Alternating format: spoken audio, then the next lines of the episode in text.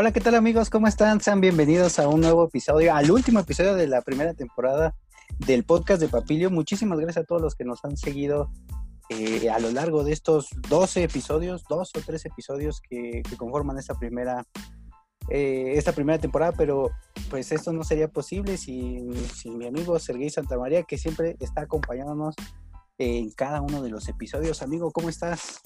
Muy bien, muy contento de terminar esta primera parte. Ha sido muy nutritivo, nos han dicho muchas cosas, nos han dicho en qué mejorar. Yo creo que es una parte muy importante. Nos han dicho en qué, qué podemos hacer, qué podemos tomar, qué podemos inventar para seguir creciendo en esta, en esta parte. Así es que precisamente eh, quisimos hacer esta como primera temporada porque ya en la segunda temporada queremos meter nuevas cosas, nuevas dinámicas que ustedes nos han hecho el favor de, decirnos.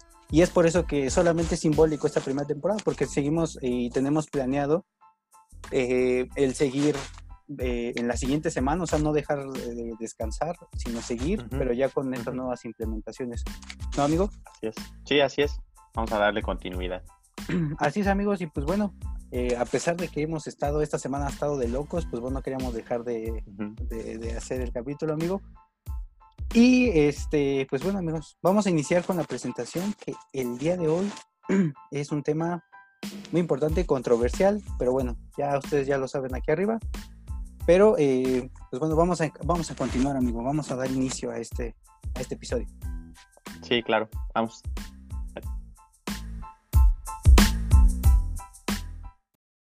Bueno amigos, ya tenemos aquí nuestra eh, presentación que nos va a estar apoyando el día de hoy. Y como ya lo pudieron ver, vamos a hablar de las especies exóticas invasoras. Y de verdad tenemos y quisimos hacer este mm, programa un poquito más dinámico y queríamos que tuviéramos datos duros y concretos. Y, mi compañero Sergey va a dar el primer dato que, híjole, amigo. Sí, claro. Pues es un dato muy impactante porque pues eh, las especies invasoras, e, exóticas invasoras, son la primera causa de pérdida de la biodiversidad en islas. Eh, como no, bueno, como muchos sabrán, en las islas se, se alberga mucha, eh, muchas especies que son endémicas, porque no se pueden mover. Endémicas es que solo viven en ese lugar. Por lo tanto, si es una isla, no se pueden desplazar fácilmente porque existe esta barrera del océano. Entonces, eh, que haya pérdida de biodiversidad debido a estas especies exóticas invasoras, eso es, es, algo de mucha relevancia. Y ahorita vamos a explicar cómo es que si unas no pueden salir de la isla, cómo es que llegan esas invasoras. Pero ahorita lo vamos a explicar. También eh, la segunda causa, eh, son la segunda causa de pérdida de la biodiversidad en el mundo. O sea, imagínense ganándole a otros estatus de los que, a otros impactos de los que hemos estado hablando, estas especies invasoras le ganan a esos impactos. es algo impresionante. Y la tercera es que son la tercera causa de pérdida de biodiversidad en nuestro país, que nosotros pues vivimos en México. Y también es, o sea, también es impactante que habiendo otros impactos de los que ya hemos hablado que disminuyen la, diversidad, pues esta sea la tercera causa. Así yo nada más quería puntualizar porque muchas de las personas que nos ven eh, no, no, no llegan a comprender ciertos datos y como tú bien lo explicaste, nada más las especies endémicas pueden ser de un lugar y pueden ser endémicas eh, a distintas escalas. Pueden ser, por ejemplo, el jaguar, que es eh, una especie que solo se distribuye en el continente americano, al igual, eh, al igual que las cactáceas. ¿no? Bueno, se, ha, visto que creo que en África puede haber una o dos especies, pero bueno, son endémicas del continente. Hay especies más pequeñas eh, que son como las que comentaba mi, eh, compañero Sergey, que pueden eh, ser restringidas a un solo país tal vez o alguna zona. Luego de ahí, pues pueden ya ser microendémicas, que yo conozco algunas especies de plantas que solamente se distribuyen en alguna pendiente de un solo lugar. Entonces, imagínense, se restringen un, un, pequeño lugar y que llegue una especie exótica invasora a querer este, Mm, bueno, ocupar el mismo espacio que ellas, pues realmente les, eh, se genera una competencia y puede llegar a extinguirse esa especie, ¿no? Pero bueno. Sí, si, solo viviera en ese lugar y llega alguien y te quita, pues ya se acabó. Así es, no hay más. Es algo impresionante, ¿no? Cómo pueden afectar esas especies exóticas invasoras. Así es, amigo. Y bueno, ya entrando al tema, ¿qué son las especies exóticas? Se dividen, bueno, se, es como una, una eh, escala grande y después se divide en otra, que son primero las especies exóticas. Las especies exóticas son especies que no son nativas de un lugar, que fueron introducidas ya sea de manera natural, que por lo regular eso casi nunca pasa, es muy raro, y por, por, efectos antropogénicos. Estos efectos antropogénicos quiere decir que el hombre es el que ha llevado a estas especies a, a esos lugares en donde se vuelven exóticas, porque no eran de allí. Ahora, hay otra parte, la otra subdivisión, que son las especies exóticas invasoras. ¿Qué quiere decir esto?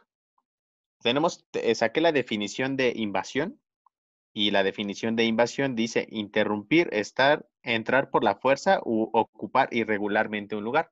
Entonces esto precisamente nos dice que estas especies, eh, estas especies entran a la fuerza y ocupan un lugar que no les corresponde.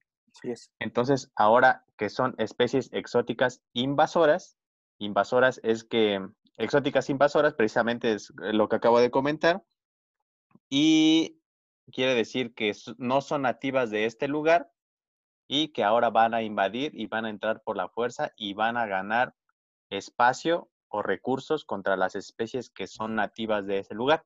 Esto puede generar una competencia muy importante y puede desplazar a las especies que vivían en ese sitio.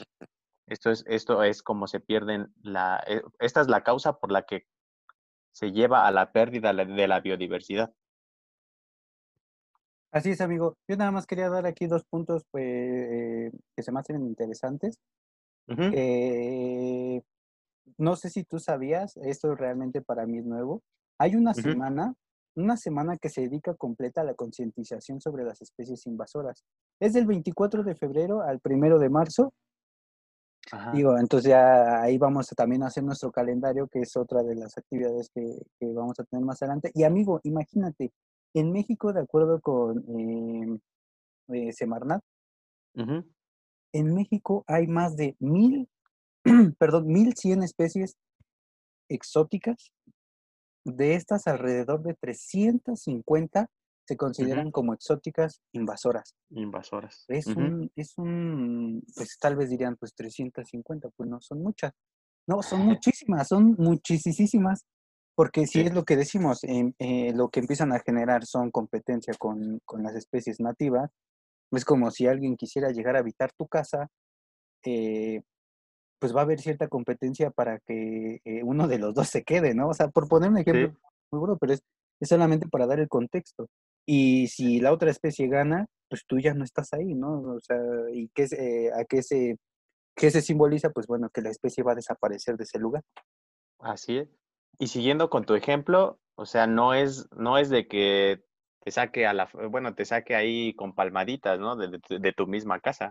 Así o sea, es. Este, esta, esta nueva persona puede ser capaz de hasta asesinarte con tal de quedarse contigo, ¿no? De quedarse con tu sitio.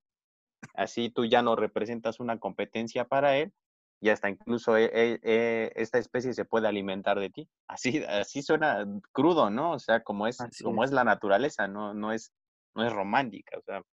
Así es, y ya solo, eh, solo para complementar, amigo, de especies exóticas invasoras, no solamente estamos hablando de las más comunes o de las que todos pensaríamos que son plantas y animales, no, sino también tenemos hongos, que, que sabemos que es un reino completamente diferente. un reino, pues es un grupo gigante de, eh, que, que, lo conforman especies. ya luego hablaremos de eso más detalladamente, pero bueno, así se le conoce y este, los hongos, hongos, bacterias. Bacterias. Y eh, pues bueno, creo que principalmente esos serían eh, los grupos que eh, se pueden considerar como exóticas, invasoras. Hemos escuchado como los ejemplos que yo tengo acá atrás y precisamente es un ejemplo que les quería poner. El gato es una especie exótica invasora, la paloma es otra especie exótica y bueno, ya platicaremos más adelante cómo fue que llegaron hasta nosotros pero realmente son datos crudísimos que nos dicen muchísimo de nuestra realidad. Sí, sí, y bueno, em, algunas, o más bien estas especies comparten ciertas características que las hacen que se adapten bien y les ganen la competencia a las, a las que son nativas. También un, un punto importante que se debe de aclarar es que las especies nativas, si van a otro sitio, aunque hayan sido nativas de aquí y se van hacia acá, ellas también pueden ser en algún momento tomadas como exóticas invasoras.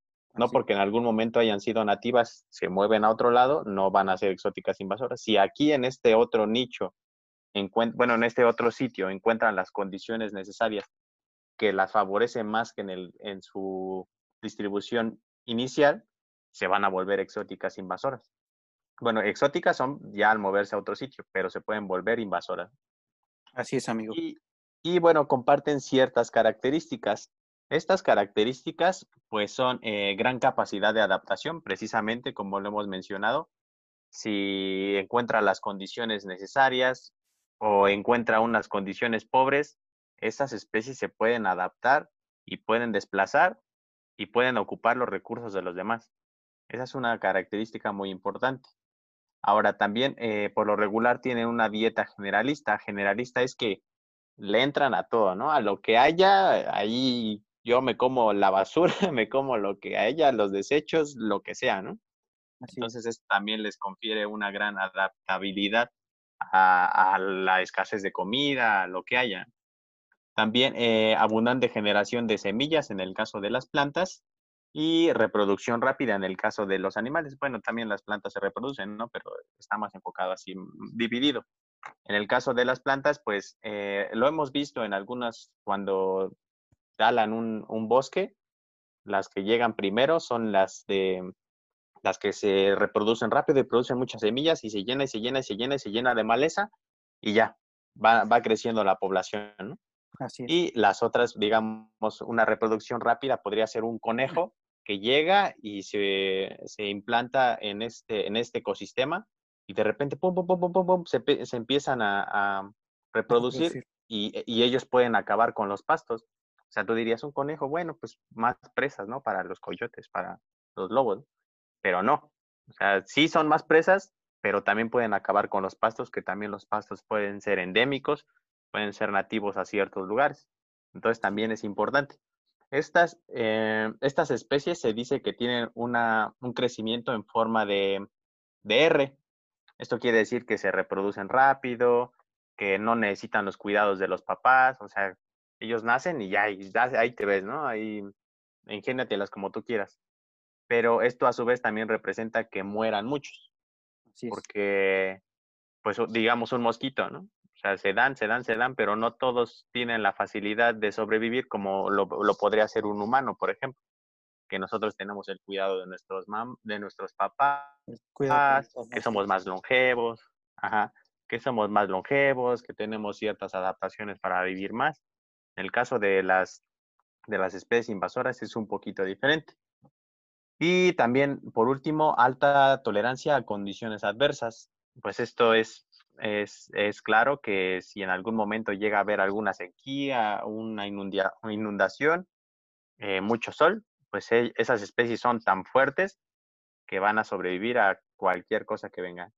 Así es, así es. Y tú, tú acabas de resumir muy bien todos los problemas que genera una especie exótica invasora, ¿no?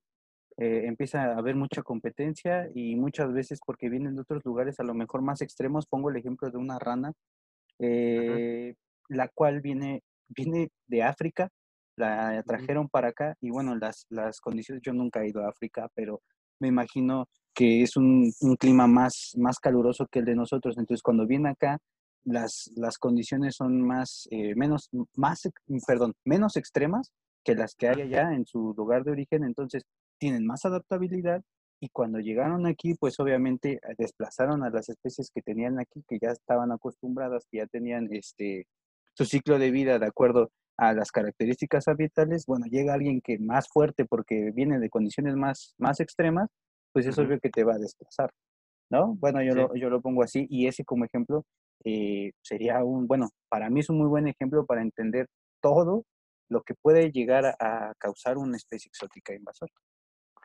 Sí, justo se me ocurrió un ejemplo que, por ejemplo, los que realizamos o los que realizan deporte en una altura muy, pues, muy elevada como en la Ciudad de México. Así es. Entre, entre más elevada la altura hay menos eh, presencia de oxígeno. Entonces eso hace que tengas una capacidad de respiración más grande. Cuando tú vas al, al, mar y compites en el mar, tienes cierta ventaja porque tienes una capacidad de respiración muy grande. Entonces eso te puede dar cierta ventaja contra los corredores que siempre han estado eh, entrenando en la playa. Sí, muy, muy buen ejemplo, amigo. También para, para, eso sirven las máscaras estas que ahora usan los deportistas, que, que les tapan cierta, cierta, cierto pase de oxígeno y eso hace que tengan una mejor respiración. O sea, que ya cuando se la quiten, tengan mayor capacidad pulmonar. Mm. También para eso, para eso sirven, amiguito. Órale, siempre se aprende algo nuevo. y bueno, ahora continuando con, em, con qué se está haciendo con estas especies invasoras. Eh, en el diario oficial de la Federación, el miércoles 7 de diciembre del 2016, se publicó un acuerdo en el cual se determina la lista de las especies exóticas invasoras para México. Ya diste el dato que aproximadamente son mil, ¿qué, perdón? 1100 especies. 1100 especies. De las cuales 350 eh, son como las más, las más fuertes y las que están monitoreando. Así es. Eh, pero también, eh, ¿por qué? ¿Por qué? O sea, ¿por qué son mil especies? En este, dentro de estos listados que podemos ver que es anexo 1 y anexo 2, están ciertos órdenes como los anfibios, las aves, las bacterias y los hongos, los invertebrados, los mamíferos, peces, plantas, reptiles.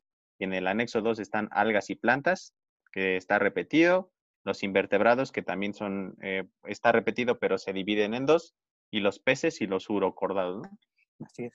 Eh, ¿Y por qué, por qué son tantas? Porque dentro de estos anexos, si los podemos, bueno, los pudimos revisar, y hay especies, y te, bueno, te dan la lista de, de, la especie y te dan ciertas características. Algunas no están en México, o no se tiene presencia, o no se tiene eh, la certeza de que estén en México, pero en México presentan las condiciones necesarias para que en caso de que llegaran a entrar al país, se, harían exóticas invasoras, se harían invasoras más bien.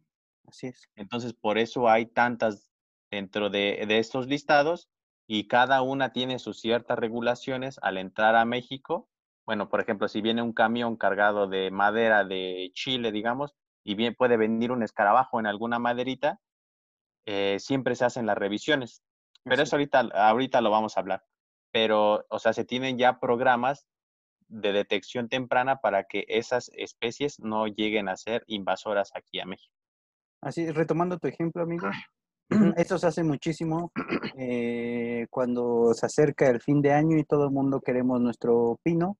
Eh, México, en varias de, de, las ocasiones, bueno, no tiene la suficiente capacidad para eh, la demanda que hay de pino, ¿no? Que todas las familias queremos tener un pino natural, irlo a cortar porque es una experiencia con la familia. Que bueno, esperemos algún día poder hablar de ese tema, pero este, se hace, se hace... para eh, Navidad, amigo. Así es, para Navidad. Eh, pero se, se, importa mucho, se importa mucho pino de Canadá. En Canadá, pues existe la flora y la fauna nativa de allá, y muchas veces se hace precisamente estas detecciones en los aeropuertos que, y en las carreteras, que es donde se, se transportan estos pinos de Canadá para acá, ya que, eh, y aquí es la, si no me, bueno, es aduana en el aeropuerto y la Profepa, si no me equivoco, eh, los que están, están detectando que eh, precisamente no se pasen de esos pinos, no vengan con plaga, porque si vienen con plaga, pues podría ser contraproducente porque aquí en México podrían tener las, las adaptaciones, se podrían adaptar muy bien y esto podría generar pérdidas, pues no solo en pinos, sino en otras, eh, eh, en otras especies de plantas aquí en México.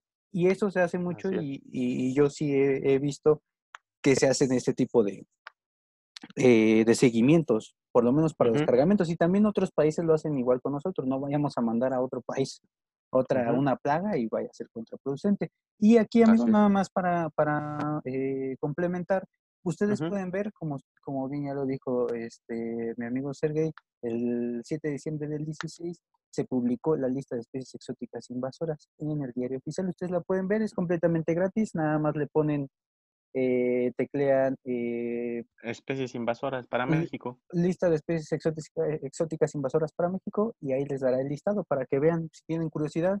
Ahí pueden copiar el nombre, pegarlo en uno de Google, que es lo que también nosotros hacemos, y ver más o menos cómo es, eh, cómo es la especie. Que, ojo, algo que se me pasó decir desde el principio, uno de los problemas que tenemos es que a veces, porque es una planta muy bonita, porque va a adornar muy bonito mi casa, porque es un animal muy rarísimo, muy bello por sus colores, eh, nos llama la atención. Nos llama la atención y es por eso que lo adquirimos, ¿no?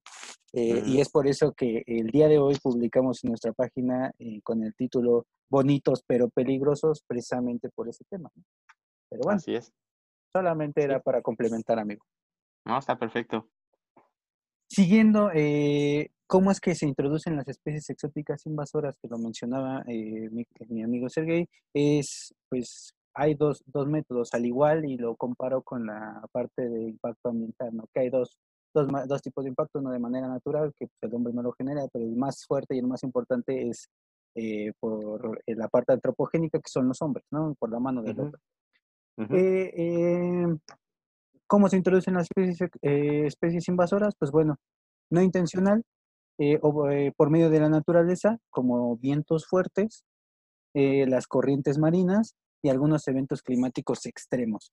Ah, algunos, eh, algunos eventos como son los huracanes pueden traer especies, como dice, eh, como tú bien lo dijiste, amigo, no, no quiere decir que tenga que venir de otro país o de otro continente, no, sino que si estaba en un lugar en específico, eh, pongamos en, en, el norte del país, y se viene al sur, ya es una especie invasora, porque no es su lugar de origen, no es, eh, no es su lugar, no es una especie nativa de ese lugar, y bueno, viene a ocupar otro nicho y a crear competencia con las especies que ahí sí se estaban desarrollando de manera eh, natural. natural, amigo.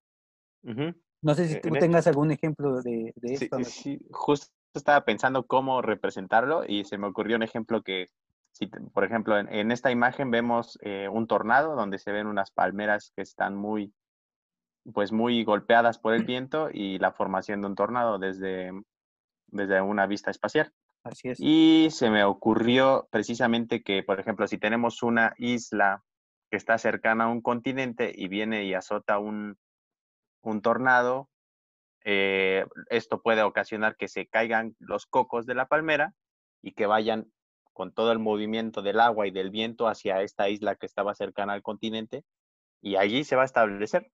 Entonces, como los cocos ya son un fruto y son unas y contienen la semilla, pues ya no necesita de otro, entonces se establece allí y comienza a crecer y esta a su vez va, a ir produciendo más cocos, etcétera. Entonces eh, se va a establecer allí esa población de palmeras que son exóticas invasoras y esta sería la forma de manera natural. Así es, amigo, y hay muchísimos. ¿eh? Yo imagino que puede pasar con peces por el arrastre del agua, este, como tú bien lo dices, con plantas. Y así, si nos ponemos a buscar, eh, seguramente vamos a encontrar muchísimos ejemplos de esta parte. Pero bueno, la introducción de las especies exóticas principalmente es causada, y esto me, perdonen que esté volteando para un lado, pero aquí tengo este el, eh, el texto, y bueno, dice, causado por las actividades humanas de manera intencional. Cuando una persona transfiere un ejemplares vivos de una especie o ojo, o partes o subpartes, ¿no? Productos de. Pero bueno, eso lo, haremos después. y dice, cuando una persona transfiere ejemplares vivos de una especie eh, a una nueva región fuera del área de distribución natural, que es prácticamente lo que dijimos al principio.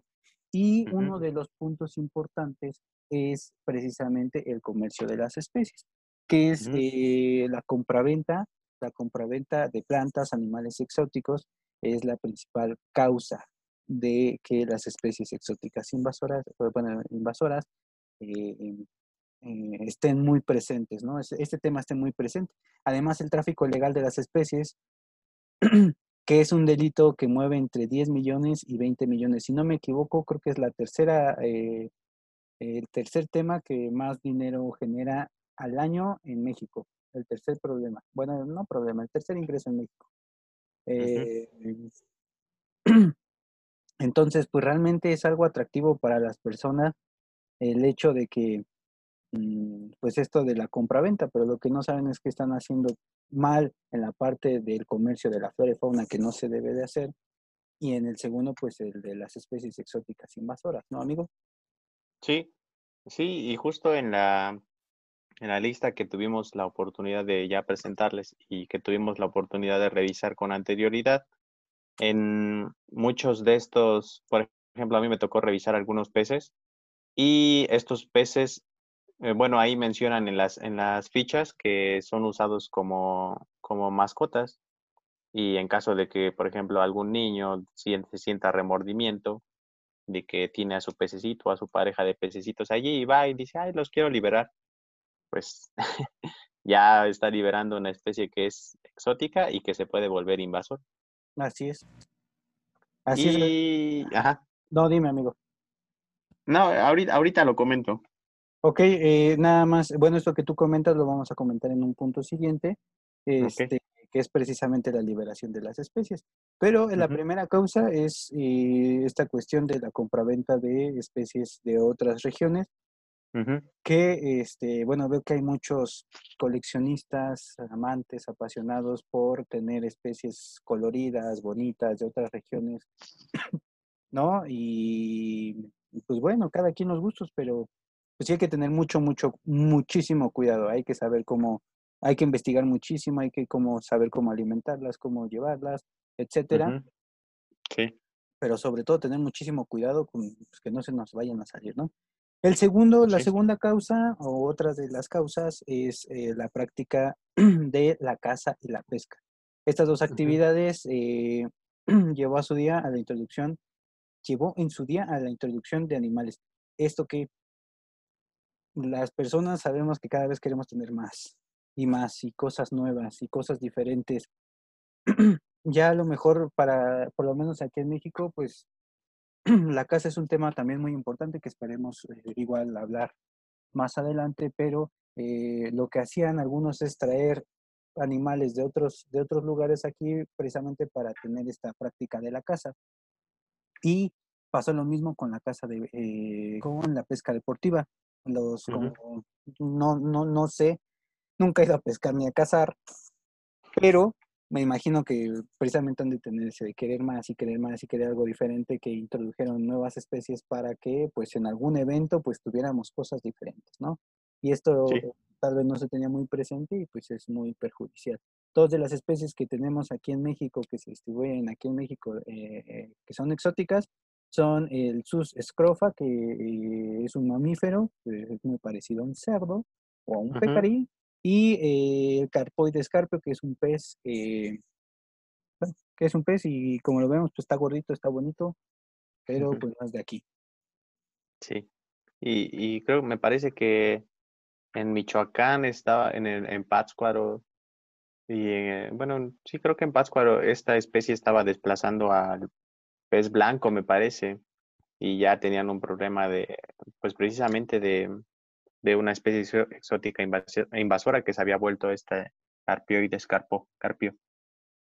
Así es, y, no solo para la caza ni la pesca deportiva, sino también lo ocupamos como alimento, ¿no? Alimento. o alimento para nosotros directamente, o alimentos para nuestras, eh, nuestros animales. En el caso de las vacas hay un pasto africano que se reproduce y se reproduce y se reproduce y se reproduce. Esto que hace, pues generar comida y comida y comida y comida para el ganado ¿Y qué es lo que pasó? Lo trajeron para acá y empezó a desplazar a, los pastos nativos. Dirías, es pasto, bueno, pero al final de cuentas es una especie nativa y este, que eh, este es su lugar, ¿no? Ese es su lugar y que viene un pasto que se reproduce más rápido que él, es más fuerte a las condiciones, que se reproduce con menos agua, pues obviamente lo va a desplazar, ¿no? Sí.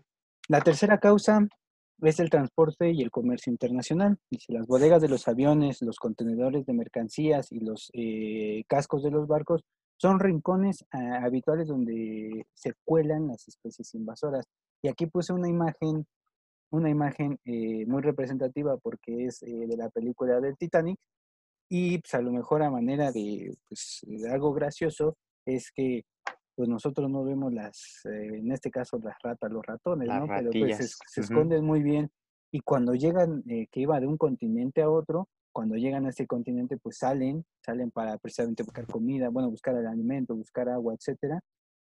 Pues es cuando ya ahí, ahí no nos dimos cuenta, ¿no? Aquí fue no intencionado, pero eh, eso es otra de las causas que, eh, por las cuales tenemos especies exóticas.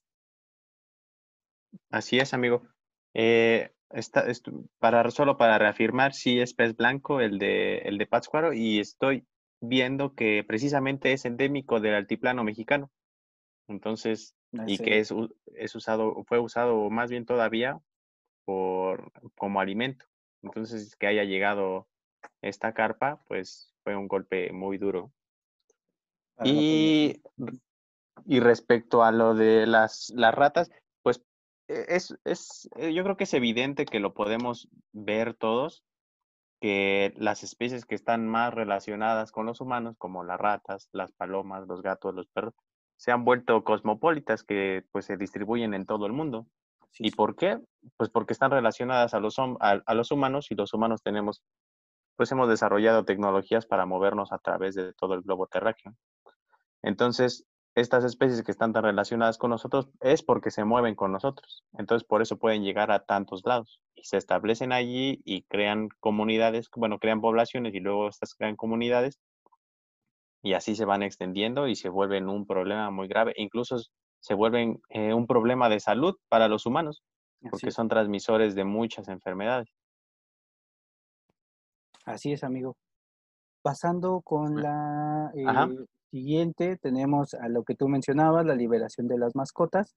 Eh, los ejemplos más cotidianos, mapaches, la cotorra argentina, que la tenemos aquí en la Ciudad de México, la tortuga de Florida son ejemplos de animales de compañía exóticos o como algunos los conocen como especies no eh, mascotas no convencionales eh, que colonizan un ecosistema cuando se escapan o son abandonados. Aquí yo les quería comentar, no sé si ustedes tuvieron oportunidad de ver un video que estaba circulando en, Facebook, en las redes sociales, en el cual eh, una persona decía que iba a hacer un buen acto porque iba a liberar a sus tortugas. Ah.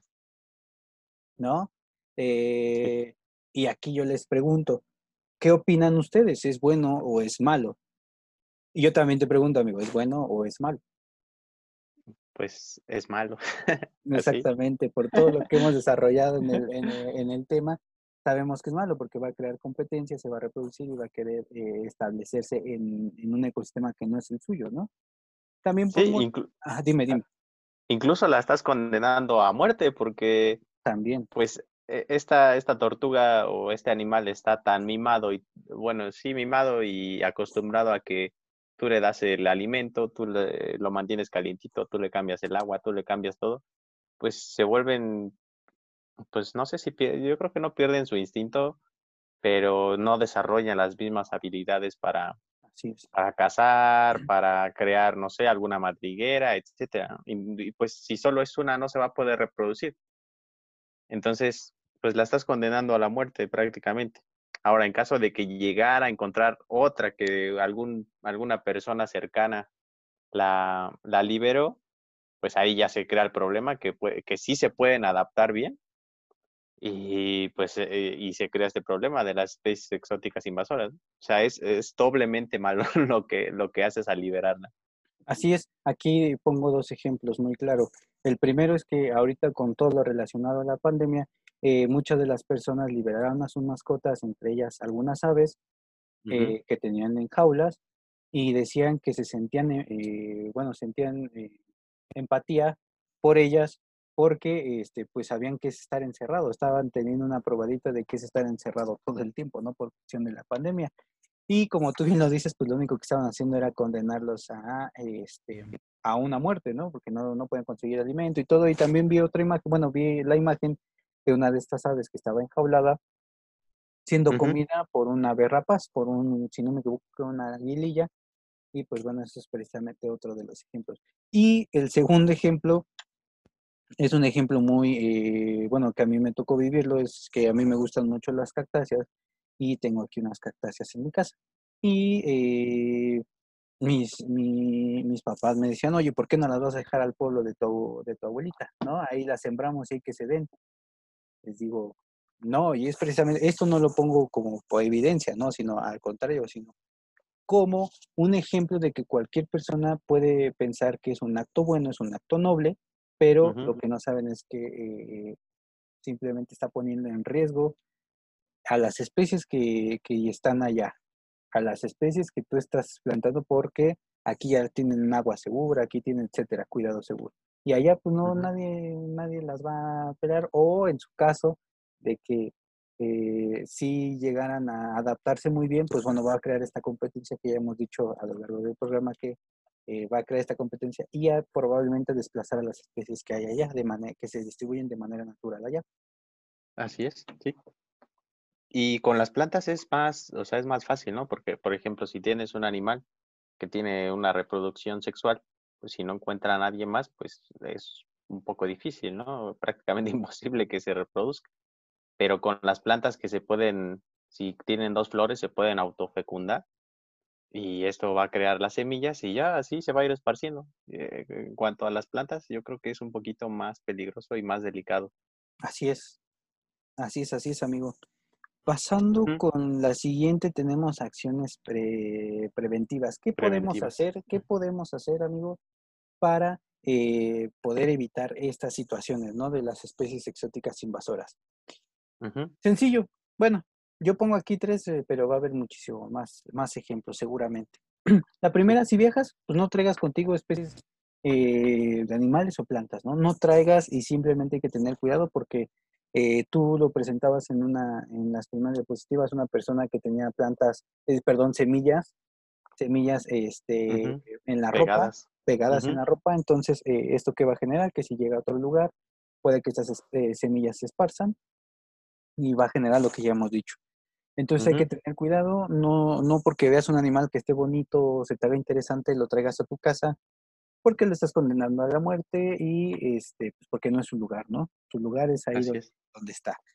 El segundo, no abandones o liberes a tus mascotas. Eh, precisamente como ejemplo, estas avecillas eh, que son muy comunes, que muchas eh, personas las tienen como mascotas, pero pues si ya adquiriste una, pues hay que hacerse responsable y una de las responsabilidades, pues, eh, bueno, es investigar cómo viven, cómo, cómo tener un mejor trato con ellas, pero sobre todo, no liberarlas, no liberarlas, no liberarlas. Y la tercera es adquirir, eh, bueno, si adquieres una planta ornamental, y aquí le pongo ornamental, porque eh, mm, pues son las más bonitas, son las más llamativas, las que nos a la vista son, son muy bonitas, o animales eh, exóticos. Ahí, ahí, se fue, discúlpeme, exóticos, eh, porque sí hay personas que se dedican a crear especies de otros lugares para venderlas aquí, ¿no?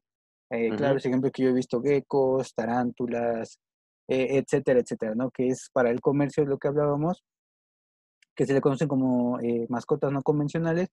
Investigar bien de dónde vienen, cuáles son sus sus principales cuidados y eh, pues hacernos responsables de ellos, ¿no? Parte de la responsabilidad pues, es no liberarlas.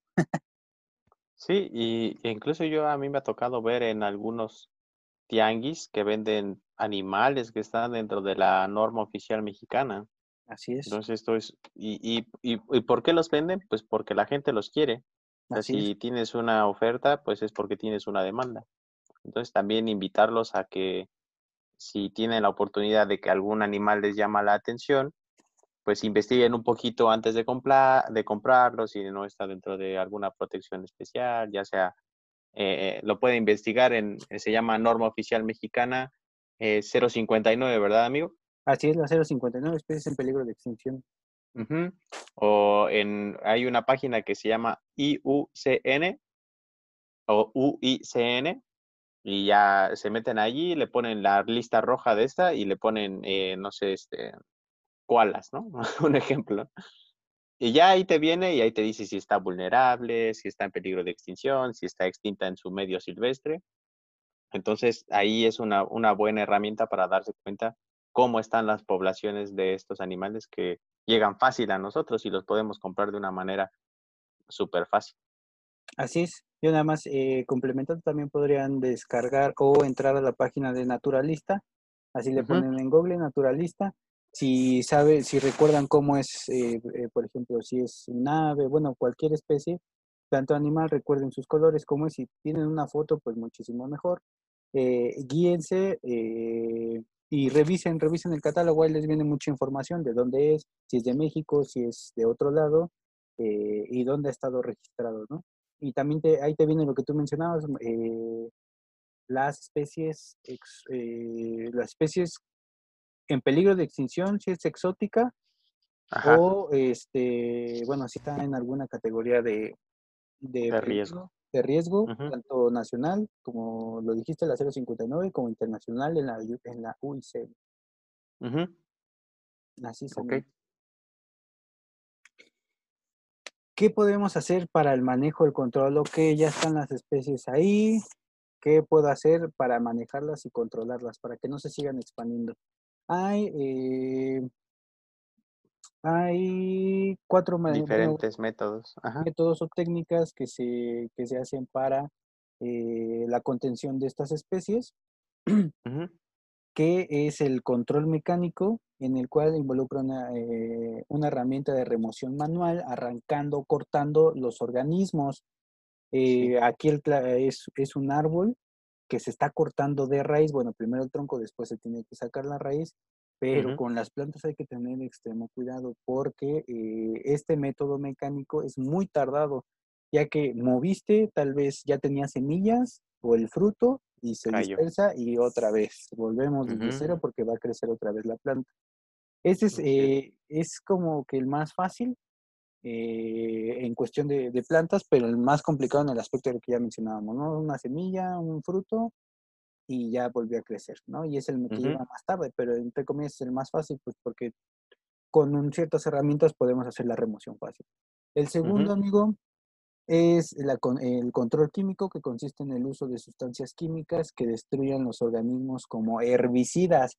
Ojo, y esto es, eh, es eh, información de la Conavio. No es, no es crítica, pero las herbicidas son sustancias muy tóxicas, contaminantes, agresivas, abrasivas, le llamo, sí, abrasivas, sí, abrasivas, que quiere decir que todo lo que toque lo va a matar, todo, sea nativo o no sea nativo, eh, nada más porque ibas cruzando por ahí y, ni modo te tocó el herbicida, eh, son muy peligrosos. Entonces, aguas, aguas con esa técnica porque es eh, muy agresiva y prácticamente todo lo que toca lo mata. ¿no? Sí, sí en, en, este caso es, se me ocurre un ejemplo muy claro que es el glifosfato, que es. muy sonado y es muy ah, tóxico y es, eh, es producido por esta empresa que se dedica a crear organismos genéticamente modificados y que es Monsanto. Ese lo podríamos hablar en algún otro tema, todo eso de los OGNs, OGMs, y de Monsanto y etcétera. Pero eh, este glifosfato, Monsanto tiene una especie de soya que no se ve afectada por este, por este herbicida. Entonces ahí ya eh, están jugando o están aplicando técnicas moleculares para que a, esa, a esas especies no les afecte. Pero también es muy sonado esto del glifosfato. Así es que, por cierto, ya las autoridades mexicanas ya están viendo el control de, esta sustancia, el glifosato. Y hay mucha, bueno, ahorita están sacando mucha información, si, si tienen oportunidad, métanse a las redes sociales de Semarnat y están publicando muchísimo sobre eso. Y eh, igual otra cosa que aprendemos, amigo, la soya, yo no sabía esa parte de la soya, es muy importante y sería muy interesante leer y exponerlo, ¿por qué no más adelante? Eh, otra de las recomendaciones que se hacen en el control químico, eh, no, tantito un poquito eh, para atrás, amigo, bueno, es necesario tomar en cuenta que las sustancias a utilizar no cause daños a otras especies, al medio ambiente, ni a la salud humana. Ojo, esto es importante y es un poco complicado, ¿no? Porque si quieres atacar una, una especie en específico, bueno, ahora sí, una especie es así, una sola especie. Puntual. Puntual, es muy, muy complicado, ¿no? Porque es, yo creo que es muy difícil, muy tardado el crear un solo producto para matar una sola especie, ¿no? Y procurar que las otras especies no se vean afectadas, creo que es muy, muy, muy este, difícil. Ahora, el, control, el control mecánico, nosotros tuvimos la oportunidad en un proyecto ver esta parte del control mecánico y realmente, híjole amigos, es muy mm, desolador, triste, el ver cómo queda eh, un, ecosistema, una zona donde realmente está haciendo control mecánico, se ve muy triste, feo, porque realmente hay que cortar todo, ¿no? Hay que cortar todo y, al final queda, pues sí, eh, sin vegetación. y esto da oportunidad a que otras especies vengan a invadir, ¿no? O vengan a colonizar ese, ese lugar, amigo. ¿O tú, tú, tú qué recuerdos tienes de este proyecto, amigo? pues sí, sí, lo recuerdo que era el muérdago, como se le conoce. Y pues el, el, lugar en el que estuvimos era un bosque de pino y pues era, era difícil ver cómo pues por algunas, por esta plaga se iban perdiendo algunos pinos y los pinos que son tan bonitos y se iba perdiendo pues la cobertura que, que, que puede quedar bajo los pinos y pues tenía que ser removida mecánicamente por, por esta plaga del muérdago. Así es, amigo. Eh, sí, es, es, muy pesado. Sí. Continuando con el manejo del control, les comentaba que eran cuatro. La tercera es el control biológico, el cual se refiere al uso eh, de enemigos naturales de las especies que se requieren o que quieres eliminar, como parásitos, patógenos, competidores o depredadores. Aquí en esta, eh, eh, en esta imagen que ponemos es eh, el lirio acuático. Se está haciendo experimentos con el lirio acuático, en el cual se le está inyectando un patógeno en el cual pues está, está, está matando a la, a, la planta. El lirio acuático, recordemos que es una especie exótica y que ya se hizo invasora en todos los canales para los que vivimos en la Ciudad de México y seguramente, seguramente, y este punto lo hemos tocado en algunos otros temas, como en el impacto ambiental de las presas. Eh, eh, el lirio acuático es, se reproduce increíblemente, ¿no? Y crea una capa de puro lirio acuático en la superficie del agua y esto genera muchos problemas. Entonces están haciendo estudios para ver cómo eh, cómo acabar con el lirio acuático, porque aquí en Xochimilco lo que han hecho es eh, sacarlo de manera manual. No uno por uno, pero con redes de pesca jalar toda, jalar la superficie del lirio acuático. Pero vieron que pues no es, eh, no es lo más adecuado porque, porque vieron que seguía y seguía y seguía reproduciéndose el lirio acuático. ¿no? Entonces ahorita están optando por eh, el uso de patógenos o parásitos de esta planta que puedan acabar, acabar con este problema. Y el, ah, dime a mí. Ojo, ojo aquí porque a veces puede salir más contraproducente el uso de, de otros organismos para controlar una plaga, porque puede que el organismo que me pongas para sustituir al, al, a la especie exótica se vuelva mucho más invasor. Entonces es importante que estos estudios se lleven bien y se lleven de una manera controlada. Recuerdo haber ah, visto algún programa en el cual llevaron, mm, no recuerdo qué animales eran, pero eran para controlar una plaga y a una isla precisamente. Y pues se volvieron, desplazaron a los que eran plaga inicialmente y se volvieron ahora plaga ellos y estaban acabando ahora con las cactáceas porque se comían las cactáceas. Entonces no es simplemente, ah, pues si tengo un perro, pues digo, si tengo un gato, le voy a llevar un perro.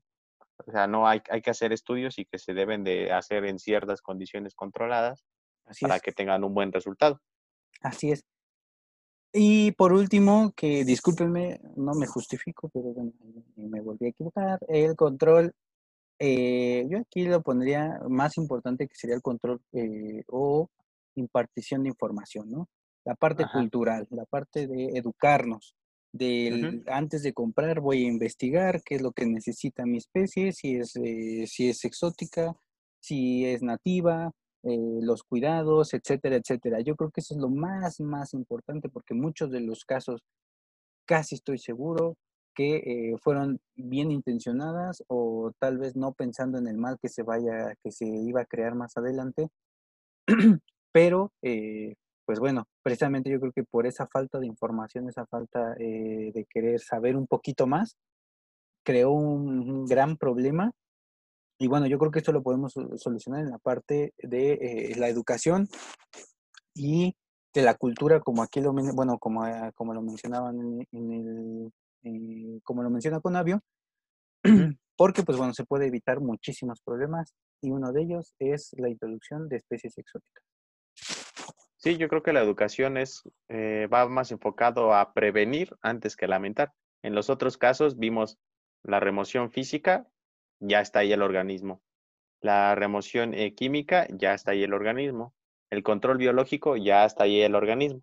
Entonces, mediante la, el control o la educación, pues se puede, se puede prevenir que lleguemos a los otros extremos. Entonces, yo creo que es un punto fundamental y no solo en, la, en el control de las especies invasoras, sino en el control de todo, de una buena educación ambiental para, pues, un buen manejo del ambiente.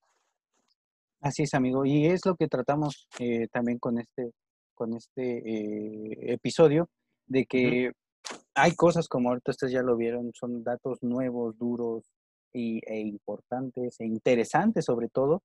Eh, y que, queramos saber un poquito más, ¿no? Si vamos a tener la responsabilidad de una mascota, amigos, primero infórmense y después, pues ya, y como bien lo dijiste, primero mm, prevenir antes que lamentar Así es. Y, ajá, dime, dime. Solamente unos datos también importantes, si en, en dado caso de que no les llegara a importar el medio ambiente, también tenemos datos duros en cuanto al el dinero, la economía. Tengo aquí algunos datos que Estados Unidos eh, costea más o, más o menos la, la, cifra de 200 mil millones de dólares al año para el control de, plagas, de, o sea, de organismos eh, relacionados que pueden estar, o que pueden estar relacionados, perdón, a la industria alimentaria, a la industria maderera, a la industria textil, que por ejemplo se utiliza el algodón. Entonces, Estados Unidos utiliza 200 mil millones de dólares al año. En el mundo, para controlar esto, se utiliza 1.4 billones de dólares al año, que corresponde al 5% del PIB mundial, del Producto Interno Bruto Mundial. Entonces, realmente Mm, si ya en dado caso de que no lo quisieran ver por el medio ambiente, ahora véanlo por la parte económica, Así es. que se emplea muchísimo, muchísimo, muchísimo dinero para el control de estas plagas. Así es, amigos. Es un es dato importante, ¿no? Y precisamente tratamos también de hacer ese ejercicio por si no, ah, medio ambiente, que muchos todavía están negativos a que está habiendo o se están generando cambios, ¿no? Entonces, pues por la parte económica, yo creo que tampoco es muy alentadora. Y pasando a la última. Ay, no se ve bien. No se ve bien, pero el mensaje es ayuda a proteger la naturaleza. ¿Cómo? Informándote. Eh, eh, informándote principalmente viendo que no es fácil primero el tener una mascota, si es que lo queremos tener, o tener una planta que sea hermosísima porque tiene unos colores divinos y una forma tremenda. Eh, porque en lugar de estar haciendo cosas buenas, pues probablemente podamos causar un problema muy grande como lo es las especies exóticas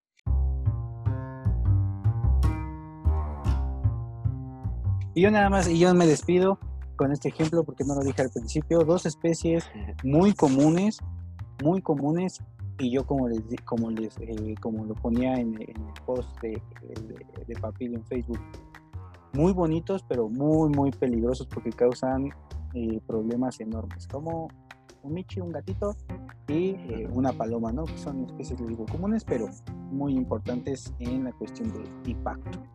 Amigo, pues así termino mi participación esta primera temporada. Sí, y bueno, también comentar que los gatitos son, al ser muy ágiles, eh, pueden atrapar eh, pajaritos, murciélagos. y, este, son, o sea, son unos depredadores buenos, son, son unos depredadores eficaces por su agilidad de salto, por su agilidad de caer, de lanzarse, lo que sea, pueden atrapar cualquier animalito. Así es. Entonces, los gatos son un, problema grave para la pérdida de la biodiversidad. Entonces hay que tener cuidado con ellos. Si vas a tener alguno, pues trata de que no salga, de que esté pues, en tu casita. También mantén limpio el lugar donde está porque también transmiten enfermedades. Entonces son, son un poquito delicados. Los perros son como más lentos, sea, no son tan ágiles, pero también hay que tener cuidado con ellos. en, general, en general, con cualquier mascota que tengamos. Y pues, no sé, amigo, estoy muy contento de que hayamos terminado esta primera temporada. Un tema que estuvo muy bonito. Eh, en particular, me, me siento muy contento. aprendí mucho durante esta primera. Las siguientes espero y estoy seguro que vamos a aprender más porque ahí tenemos unas sorpresillas que los que todavía no, no les decimos, pero los siguientes episodios van a estar pues más, más nutritivos. Así es, amigo. Y creo que eh, sembramos esa semillita que era el, principal objetivo eh, con esta primera temporada. Que aunque una persona, una persona que nos viera y e hiciéramos ese pequeño cambio en, sembrar en, esa persona una semilla de querer cambiar, de querer ver eh, y tener una nueva perspectiva de las cosas en la parte ambiental. Eh, pues con eso estamos más que agradecidos. Ahora vemos que es más de una persona que las que nos hacen el favor de, regalarnos unos minutos de su tiempo. Y espero y pues sigamos en la eh, bueno que sigan con nosotros en la siguiente temporada. Recuerden, vamos a seguir en la siguiente en la siguiente semana. Vamos a tener ya el primer capítulo. No queremos dejarlo. Nos gusta, nos apasiona y espero que a ustedes les esté gustando. Muchísimas gracias, muchísimas gracias amigo por compartirnos un poquito de tu conocimiento y pues amigos, nos vemos en la siguiente, ya en la segunda temporada. nos vemos amigo. Bye, bye. Ah.